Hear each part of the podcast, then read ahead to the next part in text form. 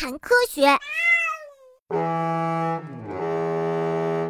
草莓的种子会被一层硬壳包着，这种硬壳呀是由纤维素组成的，不会被动物的消化器官消化。被动物吃进肚子里的种子会随着动物移动，在动物排便的时候，种子呀就会随着粪便一起排出来。粪便呢会慢慢的融进土里。呃，可是那被排出来以后，粪便干了以后，不就把它们都粘住了吗？粪便呀会慢慢的融进土里，草莓的种子呢就这样生根发芽了，而且呢生长的环境也有充足的养分。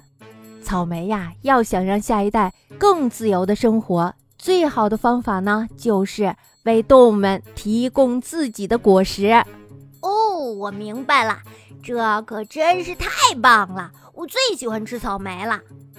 草莓的种子通过山鸟和野兽的粪便，到达了很远很远的地方，然后呢，在那些有粪便的土壤里生根发芽。到了四月份的时候，地里呀就会长出草莓的茎来。呃，是的，那个时候我们又重生啦。虽然呀，粪便看起来又脏又恶心，但是呀，它能帮助草莓开辟新的领土。对于草莓来说，粪便可能是最重要的伙伴了。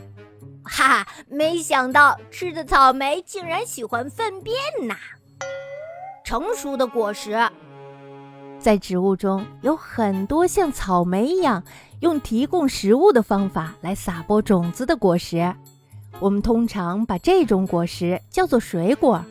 如果在水果没有成熟之前就迫不及待地把它们吃掉，那就会出大事儿喽。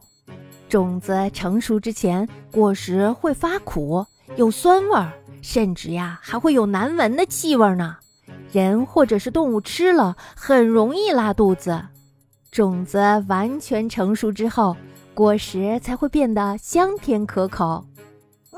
难道你们都没听说过心急吃不了热豆腐吗？嘿，真是的。